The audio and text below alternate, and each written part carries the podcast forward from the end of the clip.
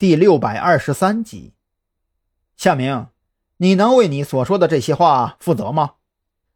张扬的态度稍微好转了一些。眼下夏明这儿也逼问不出什么有价值的情报，没必要直接撕破脸。我的老弟呀，老哥，我句句属实，都到这份上了，咱都是一家人。老哥，我没必要骗你，不是？夏明这会儿觉得自己真是冤枉死了。张扬这边的情况很特殊，本来说服张扬加入子午会的手功应当记在自己的身上，可是由于张扬要求和高层详谈，半路上引出个黑狼来，本以为黑狼加入子午会之后一直都表现得与世无争，仅仅负责自己分内的分工安排，可是夏明怎么也没有想到。前脚牵线让黑狼和张扬视频会面，后脚自己就被踢出了局。若是仅仅如此，倒也罢了。夏明的靠山很隐晦地告诉他，监管层对他这些年在山南市的所作所为非常不满，黑狼很有可能是站在了靠山的对立面，准备拿他夏明开刀，给背后的靠山施加压力。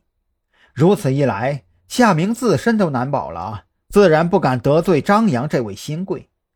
靠山最后告诫自己的几句话还在耳边回响。眼下能够救自己的只有两个人，要么是子午会大老板亲自发话，要么就是张扬能够帮着在黑狼那边周旋一二，也好给靠山一些运作的时间和空间。老弟呀，我给你交个底儿吧。黑狼大人的野心呐，太大了！我的执事地位即将不保，以后这山南市的烂摊子啊，可就全都落在你的身上了。夏明借着话题哭诉，不求能立竿见影，最起码让张扬对黑狼心生戒备也是好的。老弟呀，你以后行事一定要小心呐！黑狼大人喜怒无常，你可千万别触怒了他。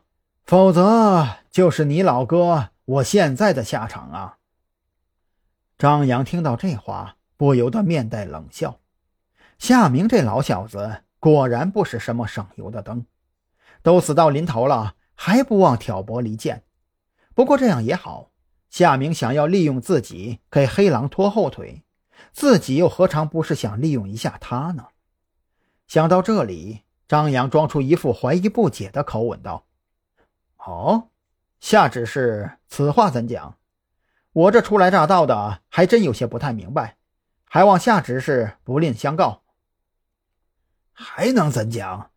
黑狼大人的野心体现在监理阶层，山南市的组织成员、山南市的走私渠道都已经当做见面礼送给你了。那我呢？在黑狼大人眼里，我区区一个执事，自然是无关紧要。或许他一句话的功夫，我可就步了那些属下的后尘呐。夏明苦笑着说完这话，临了看似不经意的加了一句：“现在我回头想想啊，放在几年之前，我的处境和老弟你如今何其相似啊！说到底，在黑狼大人眼里，你我都只是夜壶，有用的时候啊，拿出来用挺顺手的，这用不着了。”就一脚踹进床底下，还嫌弃脏了鞋子。夏旨是慎言，这些话也就是跟我说说。要是换了个人，估计黑狼大人那边你可就要好好想想该如何解释了。张扬强忍着心中偷笑，他很想告诉夏明一个残酷的事实：这个黑狼还真把他当做见面礼的一部分送给了自己。可为了反将黑狼一军。他只能强忍着笑意，继续跟夏明玩太极。我加入子午会的目的其实很简单：一方面，你们提出的克隆计划很诱人；另外一方面，我当时人就在你们船上，若是不答应，这会儿恐怕已经喂鲨鱼了吧。所以呢，这些话呀，以后夏执事可千万不要再说了。说完这话，张扬直接挂断了电话。